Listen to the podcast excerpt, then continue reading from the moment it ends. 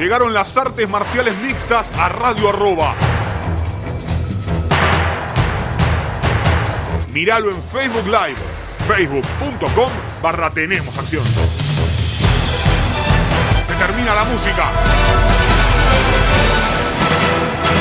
Comienza Tenemos Acción. Hola, hola, hola, hola, ¿qué tal amigos? Bienvenidos a una nueva edición de Tenemos Acción con todo lo que dejó el mundo de las artes marciales mixtas y los deportes de contacto. Hoy hemos tenido un lío, se armó esta semana. A ver, nos vamos al lunes pasado, recorremos ese Tenemos Acción y hablábamos de Marvin Vettori enfrentándose a Paulo Costa en la categoría de peso mediano. El miércoles nos enterábamos que en una conferencia de prensa, en una charla de preguntas y respuestas, Costa dijo, estoy en 211 libras, vamos a pactar la categoría, si él tiene ganas, porque yo no voy a llegar a peso mediano, dijo. Bueno, dale, le dice Vettori, vamos a pactar la división en... A ver, 195 libras se dice como peso pactado, en realidad eso es peso supermediano. Entonces iban a estar peleando bajo las 195 libras, la de peso supermediano. Y el jueves, entrada la noche, dice, che, tampoco voy a llegar a eso. Y Vettori le dice, bueno, ¿sabes qué? Te gano en semicompleto también, dale, ya me tenés podrido, vamos a pelear donde quiera, cuando quiera, y si querés nos pegamos en el ascensor, ya que estamos... El verdadero BMF, Vettori, porque no había categoría. Dale, dale, ¿dónde querés pelear? Dale, acá 185, dale, 195, dale, 205, dale. Vas a subir más pesado que yo, voy igual. Y realmente hicieron un peleón. Porque hicieron un verdadero peleón. La pelea con más golpes conectados en la historia de UFC sin tener a Max Holloway en el medio. La cuarta de la historia. O sea, Holloway Keitar Holloway Ortega y Holloway Poirier 2 son las, peleas con más golpes conectados en la historia de UFC, todas con Holloway. Ahí estamos hablando de que es un tipo, un fuera de serie. Fue decisión unánime luego de 5 asaltos para Marvin Vettori, lo que bancó la parrilla intercostal, lo que bancó el cuerpo de Vettori, esas patadas de costa. Y no le vamos a pegar al que está en el suelo, a Costa, ya está, ya se habló a lo largo de toda la semana lo mal que hizo. Y mucha gente decía, no, Vettori, Vettori cortó el proceso de deshidratación y se terminó. Es tan sencillo como eso, pero está mal. Porque Costa hace mucho tiempo que sabe que no iba a llegar a 185 libras. Y avisarlo el miércoles no está bien. El propio Dana White lo dijo, si no hubiera sido por Vettori, Costa se volvió a Brasil de una patada sin cobrar un peso. ¿eh? Costa le debe todo a Vettori que haya aceptado la pelea. Después salir a decir que ganó Costa es vivir en un universo paralelo en el cual uno no entiende nada cómo se juzga una pelea, que le descontaron un punto mal, con o sin punto hubiera ganado igual Vettori. Pero realmente fue una pelea muy buena y eso nos demuestra algo y nos deja algo muy claro. ¿Qué necesidad de pelear en mediano tiene Costa? Mi querido Paulo Costa, quédese en semi completo. No, porque tuvo un problema en el bíceps y por eso no pudo cortar peso, dice nuestro amigo Valid Ismail, el, el manager, y vamos a intentar que su próxima pelea sea en peso mediano. Y Dana White le dijo que no, no, no, no vas a intentar más, maestro. Vas a pelear en semi completo porque te lo digo yo, básicamente, porque soy el que pone la plata. Después todos sabemos que los no rotundos o los sí rotundos de Dana White cambian como lo necesite. Yo creo que le haría muy bien a Paulo Costa pelear en peso semicompleto. No debería sufrir el corte de peso y mejoraría notoriamente porque no se pasaría tanto tiempo en el sauna, tanto tiempo deshidratando, tanto tiempo en una bañera Sería ideal para Paulo Costa pelear en semicompleto. Y la gente pensaba en que se lo iba a ver mal físicamente. Y no, porque desde el inicio la idea de Paulo Costa, desde hace un mes la idea de Paulo Costa, es pelear en semicompletos esta pelea. No es que es algo que sucedió la última semana. Cuando llegaste con 211 libras al miércoles, vos no podés bajar a 186 no vas a bajar de 12 kilos en dos días. No lo vas a hacer. Hay locos que lo hacen, pero no está bien hacerlo. Entonces, ¿qué mejor que finalmente tomar la decisión de pelear en semicompleto? ¿Sabes qué? Nos mantenemos en semicompleto y listo. Hacemos la pelea en semicompletos y listo. Se solucionan todos los problemas peleando en semicompletos. Te evitas cualquier inconveniente peleando en semicompleto. Y es la forma que, al menos para mí, me parece que tiene que seguir la carrera del eh, señor Paulo Costa, del señor ex borrachiña, porque no quieren que le diga más borrachiña. Uno nunca sabe, uno nunca entiende. Pues esto, a mí los cambios de apodo, como para mí el Rasta es el Rasta, ¿entiendes? No es ni gente boba ni la daga argentina. Para mí Santi es el Rasta y se termina todo. Pero realmente el, punto a tener en cuenta es para qué Costa estiró tanto esto, para qué le quiso sacar una ventaja, porque le quiso sacar una ventaja a, Marvin Vettori. Si esto lo hubiera dicho hace 20 días, realmente alguien hubiera puesto un pero en la pelea. Está bien, dale, ¿sabes qué? Vamos a pelear, le decían. Listo, ya está, y la hacemos igual. Marvin Vettori se ganó el, Para mí le tiene que. Más Vidal le tiene que dar el cinturón de BMF a, a Marvin Vettori, sin dudas, con quien sea, cuando sea, en donde sea, y quedó clarísimo. Quedó muy, pero muy claro que Marvin Vettori las tiene bien puestas, viejo. Porque cualquier, ¿sabe qué? Yo doy el peso, doy 185 y se cae la pelea y que se arregle el resto. Pero bueno, lo cierto es que Marvin Vettori, con 28 años apenas, no es un tipo grande, tiene muchísima carrera por delante, sigue con, esta, con estas buenas peleas ante los top, pero nunca le va a ganar a Desania quedó claro en la última pelea. Y, es un gran problema para Vettori, con 28 años, necesita que cambie de campeón.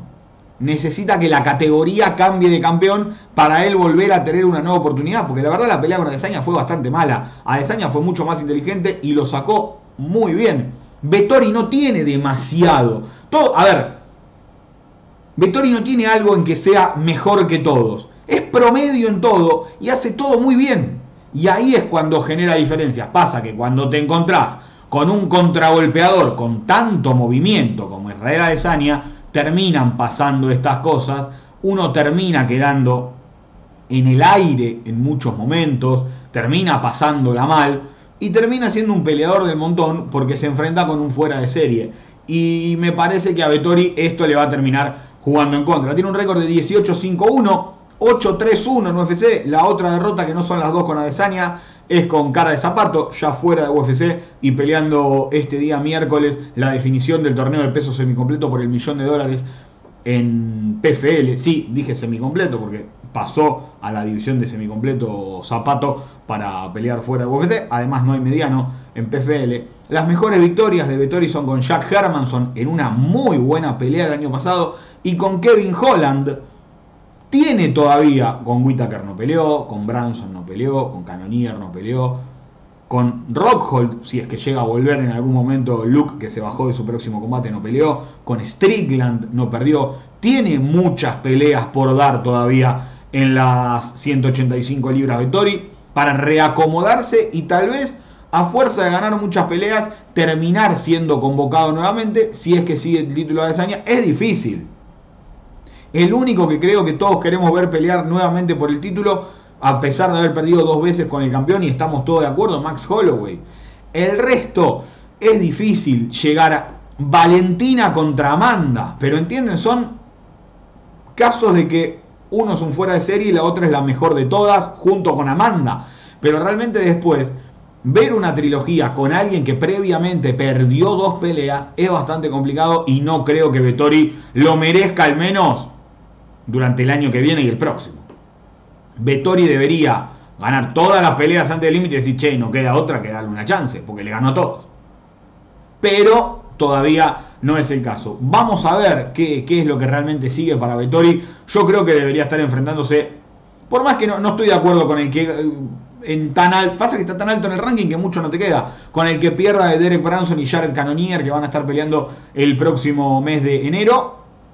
O si no, con Jan Strickland, que se quedó sin eh, Luke Rojo. Me parece que sería una gran pelea Strickland con Vettori. Vamos a ver realmente para, para dónde sale todo. Strickland no quedó para la, cartelera de, este sábado, no, el que viene, back to back, espectacular, de UFC, de los mejores que ha hecho en la historia. ¿eh?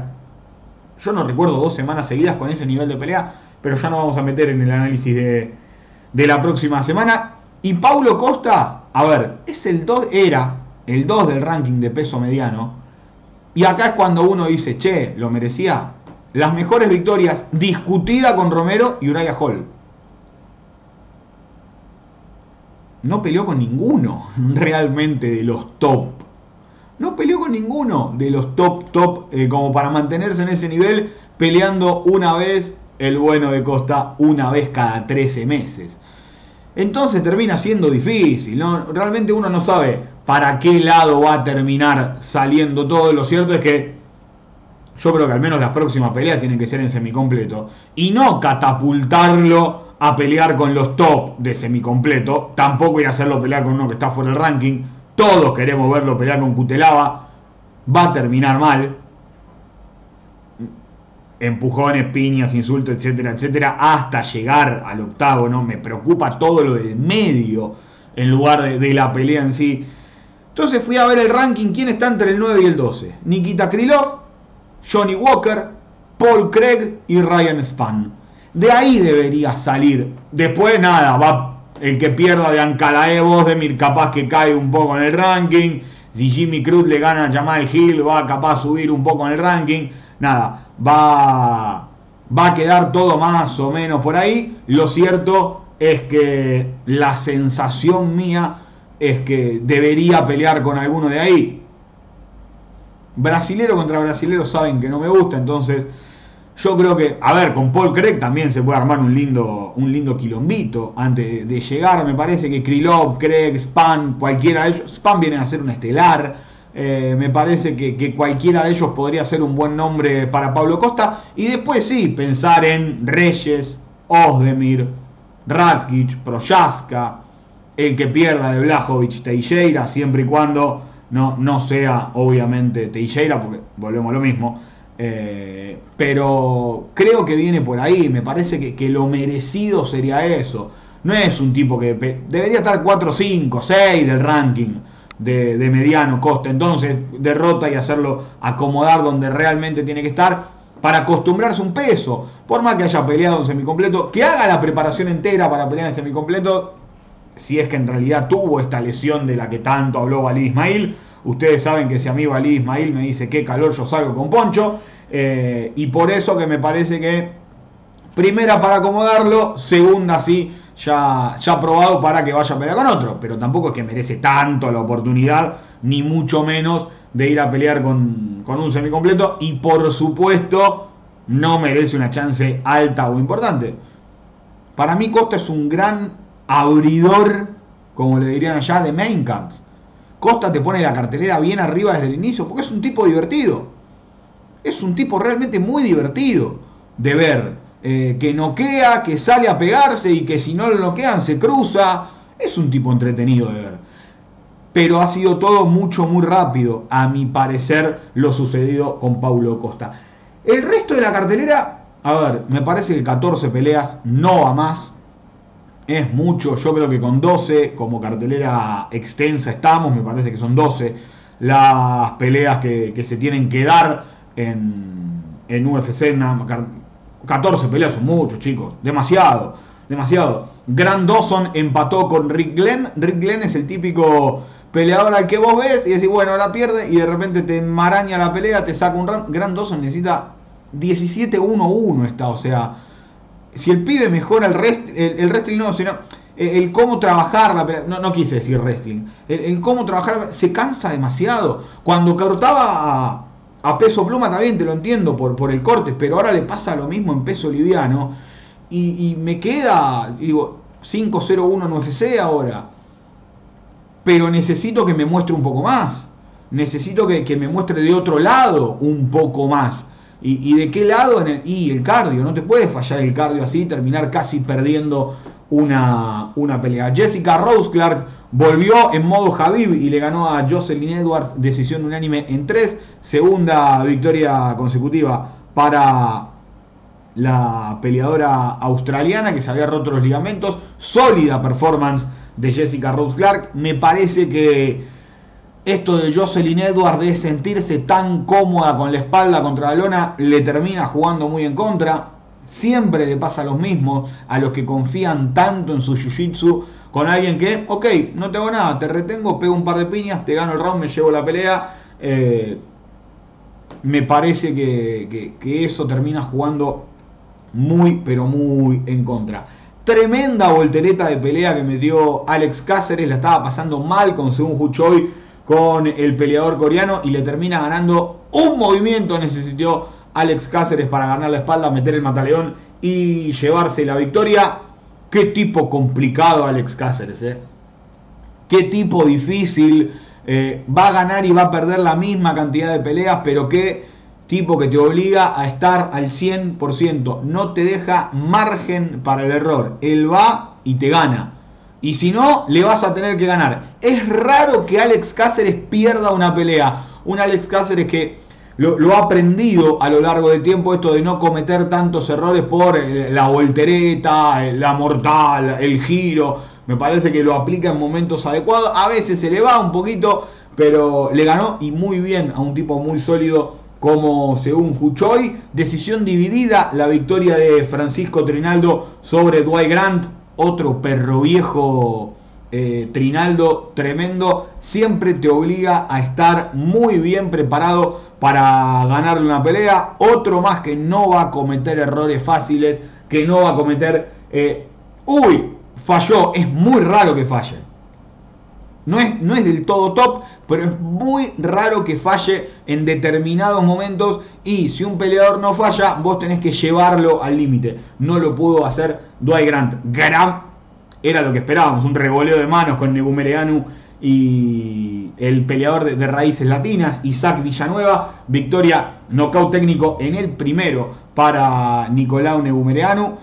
Después está el tema de ¿le pegó en la nuca o no le pegó en la nuca? El golpe que derriba, a ver, hay que entender que la nuca no es todo el cuello, la parte de atrás, en lo que se toma para que el golpe sea ilegal.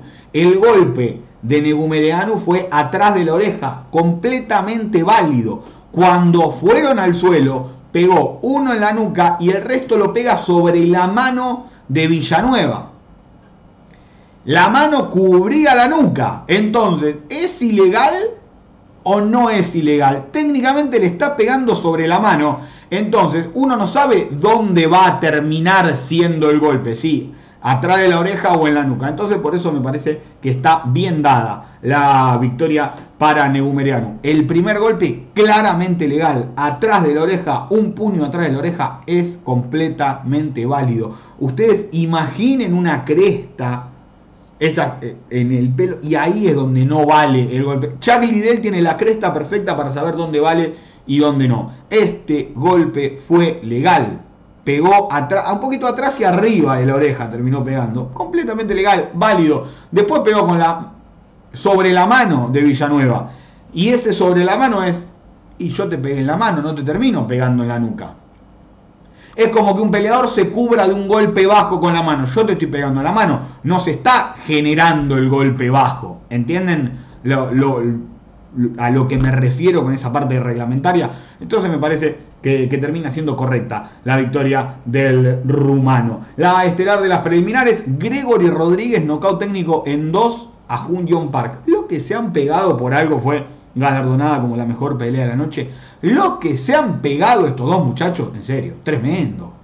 Tremenda pelea la que nos dieron y tremendo triunfo de Gregory Rodríguez que en varias partes del combate estuvo noqueado. Otra gran pelea fue la de Mason Jones contra el ugandés David Onama. Onama que cuando baje a pluma y esté al 100% para hacer una pelea, me parece que, va a ser un tipo, un hueso duro de roer. Mason Jones siempre con ese estilo británico, ¿no? De, de meterse en corta distancia, pegar y que le peguen, derribar, pegar y que le peguen buscar algún, pero siempre es pegar y que le peguen. Vieja escuela, a mí me gusta y mucho. Tabata Ricci le ganó decisión unánime en 3 a Mario Oliveira y a la pelea que quería llegar. Por supuesto, la de Jamie Pickett, la victoria en fallo unánime sobre el argentino Laureano Staropoli.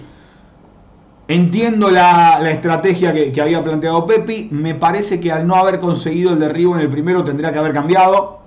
Eh, creo que, tiró mucho la derecha sin esconderla antes. No hablé con él, no hablé con Martín tampoco en, la semana. Ustedes saben que, cuando uno de, los nuestros no gana, a mí me gusta dar un, espacio, no, me gusta hinchar las pelotas ni, mucho menos hablar. Me parece que, que no es momento. Cuarta derrota consecutiva para Pepi tengo entendido que le queda una en el contrato. No sé si se la van a dar eh, las cosas como son. Cuatro derrotas seguidas es, es difícil de, mantener realmente. Eh, leí muchas críticas eh, al equipo, a esto, al otro. hace tres años entrena en Chutebox Pepi. no se llega al, tope de rendimiento de un peleador en tres años. Eh, él puede seguir evolucionando, puede seguir eh, mejorando. No entiendo por qué esa, esa hazaña, no, no, está haciendo lo mismo que hizo, con, que hizo Dolitze con él. No, a ver, Pepi lo que buscaba era desgastar al rival, lograr derribarlo, porque evidentemente la larga distancia de Pickett lo complicaba. Yo creo que se olvidó de los low. Eh, me parece que trabajando un low interno podría haber escondido un poco más la mano derecha pelear en tal, porque había muchísimo alcance, más de 25 centímetros en el alcance de, diferencia para Pickett, que con un simple cambio de peso de la pierna derecha a la izquierda y de la izquierda a la derecha te queda a 2 kilómetros. Y para cortar esa larga distancia que planteaba Pickett, me parece que había que fintar un poco más antes. Nada, son detalles que podemos estar de acuerdo o no. Creo que si vos le marcás dos o tres low antes, eh, de la derecha, después va a esperar el lobo antes de tirar la mano. Y, Pepi no, no, estuvo en esa. Eh, no lo pudo derribar. Noté mejoras en el cuerpo a cuerpo. Las noté, esas mejoras. Pero no sé si eran para llevar a cabo en esta pelea. Me parece que el viejo Pepi estaba más para esta pelea que este nuevo con mejoras en, en la lucha. Como les digo, no hablé con él pero espero, lo, que me dolió realmente, si, si, es que se puede llamar de esa manera, fueron que en esos últimos 10 segundos Pepi fue por un derribo. Eh, y yo creo que, que, si esos fueron los últimos 10 segundos de Pepi en UFC, nosotros hubiéramos preferido otros 10 segundos. Y espero que a él no le quede el, el decir, che, en mis últimos 10 segundos fui por un derribo y no le fui a arrancar la cabeza. Ahí es donde a mí me queda la, esa sensación rara. Eh, que no haya perdido como Nacho Bamondes con Magdesio, como Marce con Jordan. De decir, bueno, ¿sabes qué? Tengo la pelea perdida. Ahora, porque la verdad, Pepi no la ganó la pelea tampoco. No creo que haya sido 30-27. Me parece que él ganó el primero y perdió los otros dos. Porque no, para mí la ganaste. Tampoco me voy a meter. Eh, no, porque, ¿por qué no es? hay una transmisión entera en la cual yo hablo de la pelea de Pepi, ¿no? Y después me tomé 20 minutos más a lo largo de la transmisión para, abrir, para hablar. No es que todo tiene que quedar documentado en todos lados, es cuestión de buscar mi opinión. Y aquí también está, no creo que haya ganado, eso está, de más decirlo. Pero esos últimos 10 segundos en los que espero no, le queden en, la cabeza a Pepi y decir, che, ¿por qué no tiré?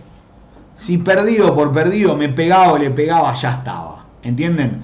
Eh, espero que no le haya quedado, quedado eso a, a Pepi, que fue por el derribo, para mí era ir al revoleo, al palo y palo. Parecía que iba a pasar a los últimos 20, pero fue por el derribo. Yo me quedé con eso, me quedé con... No sé si fue Pepi el que, el que terminó peleando y, a mí, que, lo conozco, es, es lo que más me duele. Eh, yo sé que va a seguir entrenando, que se va a seguir rompiendo el lomo. ¿Qué va a hacer de Pepi? qué sé yo. Tampoco se pueden sacar conclusiones. Peleó el sábado, es lunes. ¿Qué quiere? ¿Qué le falta? ¿Qué tiene? ¿Ganas de qué? ¿Qué le gusta? ¿Qué no? Y qué sé yo. No sé. Jay Herbert le ganó knockout técnico en el primero a Keima Worthy. Al fin le tiraron una pelea a Jay Herbert, ¿no? Al fin le, bueno, dale, pelea con este, le dijeron. Linda pelea, tremenda victoria para Herbert. Peleón entre Jeff Molina y Daniel da Silva. Lo terminó ganando Molina, nocaut técnico en el segundo. Randa Marcos, todos sabemos lo que va a hacer. Y va y lo sigue haciendo. De pie, ella tira mano como loca corriendo para adelante. Pero te derriba y es dificilísima. Y a Sousa le pasó algo similar a lo que le pasaría a Jocelyn Edwards después. Está cómoda abajo, entonces se mantiene abajo. Y no, porque esas peleas terminan. En una vieja época de las MMA, te digo que podía. Ahora no pasa más eso. No gana más el que está por abajo. Y las sumisiones son cada vez menos porque cuando era Royce Gracie, nadie tenía idea de lo que iba a hacer Royce Gracie con la espalda contra la lona. Ahora ya todos saben cómo defender un armbar, cómo defender un triángulo, cómo evitar una inversión. Y me parece que ya no es tan sencillo como antes ir abajo y jugar desde abajo. Si no te queda otra, intentalo. Ahora, si te vienen ganando sistemáticamente con lo mismo, cambia de plan porque vas a seguir perdiendo. Y la primera pelea de la velada, yo quiero ver al Georgiano Lasishvili estando al 100%, no tomando la pelea con una semana de anticipación, pero ganó Jonathan Martínez, decisión unánime luego de tres asaltos. Ya les digo, quiero ver más de Lasishvili y del Georgiano peleando al 100% con una preparación acorde. Lo cierto es que él decidió tomar la pelea y ahí quedó el invicto del bueno de. Gran pelea también de, Jonathan Martínez. Arrancó muy pero muy entretenido.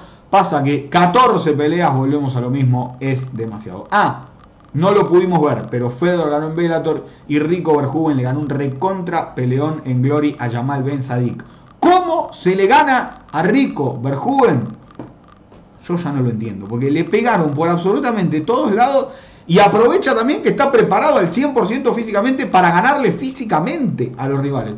La verdad que, Rico es lindo verlo pelear a Rico Verjuven. ¿eh? Es, es muy...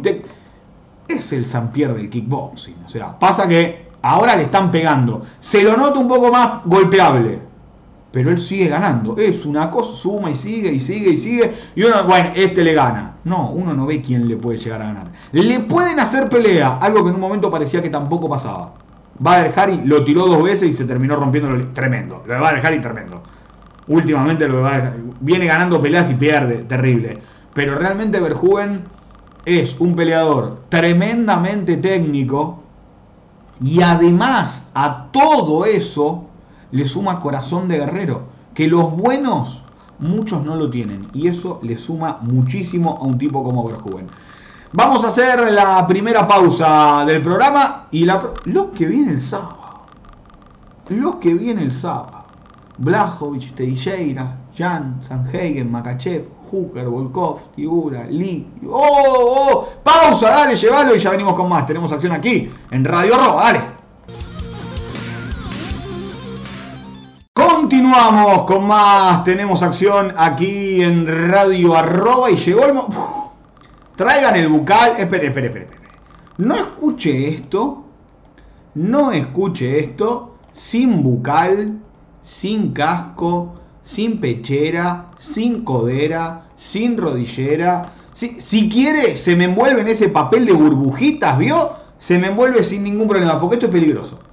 Vamos a arrancar con el main card. Primero y principal, 11 y media de la mañana arranca el evento. Después ya saben, media horita más, media horita menos, por si cae alguna pelea, pasa algo. De momento es 11.30 de la mañana del día sábado. Pelean en, Abu Dhabi. Evento por prime time para ellos. 11.30 de la mañana acá.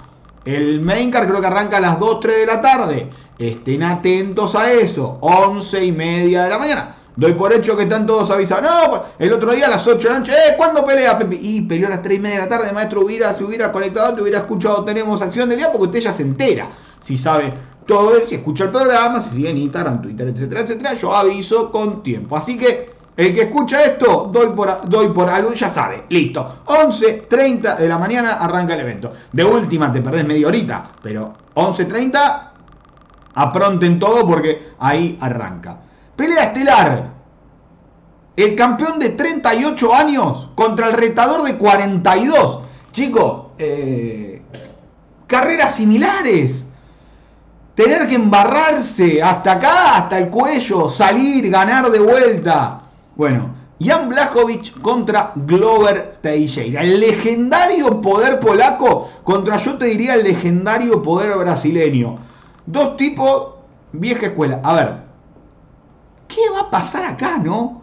qué, qué difícil que es poder intentar analizar, porque yo creo que se van a moler a palos. O sea, realmente, yo creo que se van a moler a palos, porque no creo ni que Blajovic logre derribar y detener mucho tiempo a Teixeira, ni que Teixeira logre derribar y retener mucho tiempo a Blajovic. Creo que los dos son capaces de ponerse de pie lo que intenta el rival. Y, realmente son muy buenos. O sea, han, acomodado su estilo a, lo que tiene que ser. Porque Blajovic era un pegador que lo daban vuelta y era una tortuga. Y a Desaña le ganó derribándolo. Teixeira también, tremendo pegador, yuyitero, pero no de los tipos que van a hacer cosas gloriosas, ninguno de los dos en el suelo. Y realmente, desde que se fue John Jones, Blajovic estaba haciendo su, su, camino y recuerdo Jones le gana a Reyes y Blajovic lo noquea a Corey Anderson y como que lo encara. Pero realmente, ¿alguien podía imaginar hace... Uno puede suponer que John Jones se iba a ir en algún momento, iba a subir el peso pesado, iba a matar un jabalí de un helicóptero, le iba a pegar a la mujer, iba a estar detenido, iba a gritarle a la mujer, iba a volver a estar detenido, iba a consumir sustancias alucinógenas, iba a chocar un patrullero, nada, todas las que se mandó. Uno lo podía imaginar realmente de John Jones. Lo que uno no podía imaginar es que en pleno 2021 íbamos a tener a Jan Blachowicz y a Glover Teixeira peleando por el título y querer todo ver la pelea. Porque es un peleón. Porque Teixeira lo mandaron, ¿sabes? Che, Glover, vení, lo abrazaron, le agarraron, tenés que pelear con Carl Robertson. Y Carl Robertson casi lo noquea a Teixeira. Lo invirtió y le ganó. Glover, te toca Cutelaba. Cutelaba salió a pasarlo por arriba. Pim, le ganó. Bueno, Glover, vamos a pelear con Nikita Krylov. Otro de los pibes. También le ganó. Ahí le dieron Smith. Y Smith se llevó los dientes hecho un collar. Y ahí le dieron a Marreta. Marreta le iba a ganar. Pim, lo invirtió y le ganó. Entonces Teixeira se ganó la chance de pelear por el título. Del otro lado, tenés a Blajovic, que está 9-1 en las últimas 10. Arrancó 2-5 en UFC Blajovic. Siempre se puede, es. O un poquito más, un poquito menos. Pero siempre se hablaba en, en el MMA europeo de Blajovic. Pero nunca había hecho nada en UFC. Y ganó una, y gana la otra. Tenés una estelar con Marreta. Y era para que Marreta gane. Y Marreta le ganó. Y después va a pelear con Rockhold. El debut de Rockhold en las 205 libras. ¿Cuál era la idea? Teniendo en cuenta que Jones era el campeón y no le ganaba a nadie. Acuérdense eso. ¿Cuál era la idea? Che, que salga campeón. Rockhold. Gana una y lo ponemos a pelear por el título. Fractura de mandíbula para Rockhold. Bueno, otro que sube. Yacaré en Brasil. Gana dos Yacaré, pelea con Jones por el título. Le dan un bodriazo, pero le ganó. Cory Anderson, revancha. Cory Anderson ya le había ganado. Bueno, de última, si le gana Anderson de vuelta, lo hypeamos. Lo noqueó. Anderson está peleando por el título de Bellator en un par de meses. Dominic Reyes por el título vacante. O no, era vacante ya, ya lo había dejado. Qué error John dejar ese título. Se quedó sin, sin capacidad de, de negociación sin el título. Bueno, Reyes le ganó para muchos a John Jones, para mí incluso le había ganado esa pelea.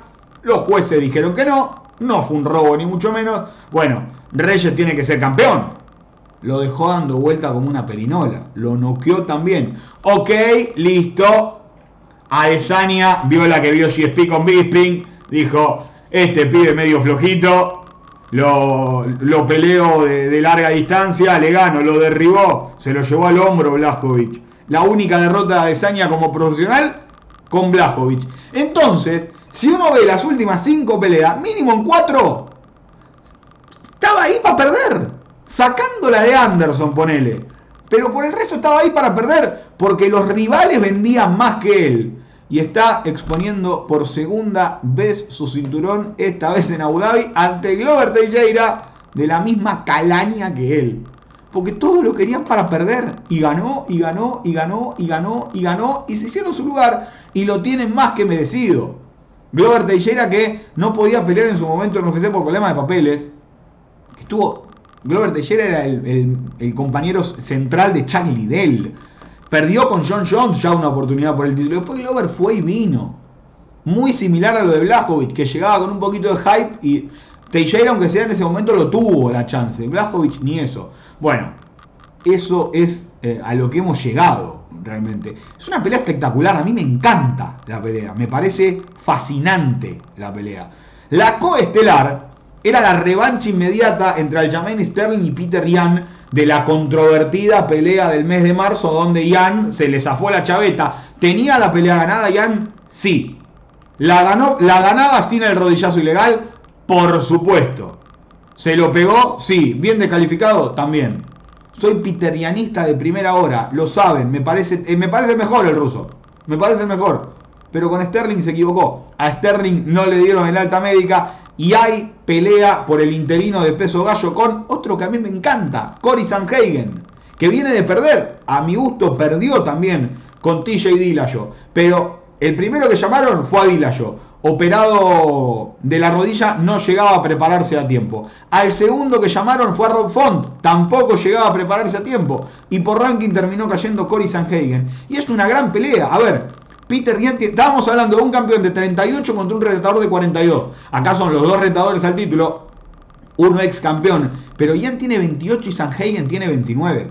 Tienen la edad prácticamente de Costa y Vettori. Entonces ahí uno ve como, che, no hay edad para esto, para ser bueno en esto. Las carreras toman caminos que uno nunca sabe en dónde van a terminar. Lo cierto es que Peter Yan está 7-1 en UFC. Llegó con un hype diferente al que, con el que llegó Sanhagen, que está 7-2 en UFC. La derrota de Yan por descalificación la perdió solo, lo sabemos, ante un Sterling que había salido a ganarle los primeros rounds y después se fue quedando, y ya era paliza de Peter Yan, algo similar a lo que pasó con José Aldo. Y del otro lado tenés un Cory Sanhagen que también estuvo cerca de ganarle a TJ Dillashaw, pero no se le dio. Para mí la ganó bien TJ Dillashaw, ya lo saben. El camino de Yan también fue divino hasta llegar al título. Y el de Sanhagen, Sanhagen le ganó a Lineker, a Asun Sao, en el medio pierde lo que yo creí que le iba a marcar para mal, que fue con Sterling. Sterling lo pasó por arriba a Sanhagen, creo que le ganó en un minuto y medio. Yo creí, bueno, Sanhagen llegó al techo, fue una primavera, pero después vuelve, noquea a Moraes y le mete uno de los mejores knockouts del año a Frankie Edgar. La rodilla voladora de Cory Sanhagen contra Frankie Edgar fue extraordinaria, tremenda, de otro nivel. Yo creo que únicamente no es la 1 del ranking, porque Ignacio Bamonde después hizo esa locura con Roosevelt Roberts y la de Giri Prochaska con Dominic Reyes, después vemos si es segundo o tercero. Pero la verdad que el pibe se ganó la chance, peleó con Dillashaw en la vuelta de Dillashaw y ahora tiene la oportunidad. Perdió, ok, pero solamente perder con Sterling y con TJ Dillashaw, el actual campeón y el ex campeón, y para muchos uno de los mejores de la historia de la categoría, no está mal para Cory Sanhagen. Y ahora con Peter Ryan. Es decir, las últimas peleas Sanhagen Lineker, Asunsao, Sterling, Moraes, Edgar y Dillashaw. Amigo, este sí peleó con todos, no como Costa y Vettori. Ven cómo, cómo lo difíciles y lo distintas que son las categorías y las formas por las cuales se llegan a diferentes lugares y a diferentes objetivos. Al fin y al cabo, Vettori con mucho menos ya peleó por el título. Costa con mucho menos ya peleó por el título. Sanhagen la recibió casi de rebote, porque técnicamente la hubiera merecido más Dillashaw, que le ganó a Sanhagen, o Font, que venía con una buena seguidilla, pero no estaba listo y va a pelear el 4 de diciembre con José Aldo. ¡Qué pedazo de pelea! Tenemos de todo. Y eso es lo lindo del deporte, que todas las categorías se van manejando con diferentes objetivos y de diferentes maneras. Después, como para tener ahí suelto en el main card, Islam Makachev, el nuevo Javib contra Dan Hooker. Dan Hooker que peleó hace 20 días, hace un mes en realidad. Hace un mes y dos días, para ser más exactos. Con Nasrat Hakparaz vuelve y si le para los derribos, ¿qué pasa? Y si Hooker le para los derribos, ¿qué pasa? Vamos a ver. Hooker también, otro que se sube a pelear con absolutamente todos. Si le para los derribos, ¿qué pasa? A Makachev ya lo noquearon. A Makachev ya lo noquearon. Ojo, ojo. Vamos a ver. Gran prueba para Makachev. Tremenda oportunidad, por supuesto, para Hooker para robarse todo el hype que le sacó Michael Chandler después del segundo vaso. Alexander Volkov, Marcin Tibura. Atentos a esa pelea también. Marcin Tibura, el legendario poder polaco parte 2. Carrera muy parecida a la de Blajovic. Está subiendo. Volkov durísimo. Vamos a ver qué pasa. Pero a Volkov lo derriban y lo retienen tanto en el suelo que Tibura podría hacerlo. El tema es que Tibura no es Cards Blaze, por supuesto. Li Jingliang contra Hamzat Chimaev. Nadie se acordaría de un tipo que tuvo tres peleas en el 2020 y que le ganó a John Phillips, Rhys McKee y Gerald Merchant si no fuera Chimaev. 15 de julio le ganó a John Phillips por Dars en el segundo asalto. 25 de julio, la única pelea en peso welter, le ganó a Rhys McKee, nocaut técnico a los 3.09 del primero. Y el 19 de septiembre le ganó knockout 1 en 17 segundos en peso mediano a Gerald Merchant. Y pelea con Li Jingliang, que le ganó a Santiago Poncinibio. Qué difícil. Si yo, che, uno que peleó, debutó en el 2020, peleó tres veces. Nadie le importaría hoy. Es más, podemos buscar y debe haber varios. Y a nadie le importaría. Pero Chimaev tiene eso que uno no sabe. No se preocupen. Agarra el micrófono y le dice a Dana White, en una semana estoy en Nueva York, listo para reemplazar a Covington o Usman si pasa algo. No te quede ninguna duda que va a hacer eso. Ninguna duda que si gana y puede ganar, va a terminar haciendo eso. Además, Magomedan Kadaev, el Dark Horse de la categoría de los semicompletos, frente a Volkan Ozdemir. ¿Por qué digo Dark Horse el ruso? Seis victorias de manera consecutiva para él. La única derrota, su primera pelea en UFC con Paul Craig por una palanca de brazo a los 4.59 del tercer asalto. Amigos, si te lo rompía, ganabas, porque además Ankalaev tenía la pelea ganada. No se tapea cuando falta un segundo, Ankalaev, créame. Porque hoy estaría 7-0 y estaríamos hablando de otra cosa. Además, en las preliminares vuelve Mandy Rivas a enfrentarse a Birna Jandirova. Gran pelea y, como a las 12 del mediodía van a estar peleando Magomed Mustafaev y Damir Ismagulov. Vayan a ver el récord de Ismagulov. ¿Por qué Chimaev está más arriba que Ismagulov? En otra categoría, eh, ojo, no lo entiendo. Ismagulov ya le ganó, por ejemplo, a Thiago Moisés, que ya ha hecho un estelar en UFC, contra Makachev. No entiendo nunca ni entenderé el lugar de Damir Ismagulov. También le ganó a Joel Álvarez.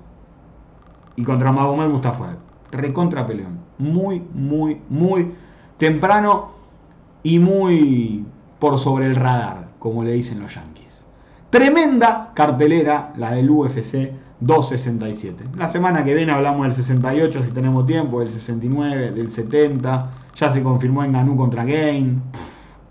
Preguntaron ahí por ahí por Adesanya y Whitaker, en teoría van a pelear en febrero. Todavía no se sabe qué fecha, pero por ahí van a pelear en el mes de febrero. La idea era hacerlo en, Australia, pero por las condiciones que están dadas, no. Va a estar difícil hacerlo en Australia. Lo cierto es que se viene una cartelera tremenda para el día sábado por la tarde. De esta manera nos despedimos de Tenemos Acción en Radio Arroba. Muchísimas gracias Leo por la puesta en el aire. Lindo programa me gustó, me gustó. La pasé bien haciéndolo y espero que lo hayan pasado muy, pero muy bien ustedes del otro lado. La semana que viene, todo lo que deje el 267 y la previa del UFC 268.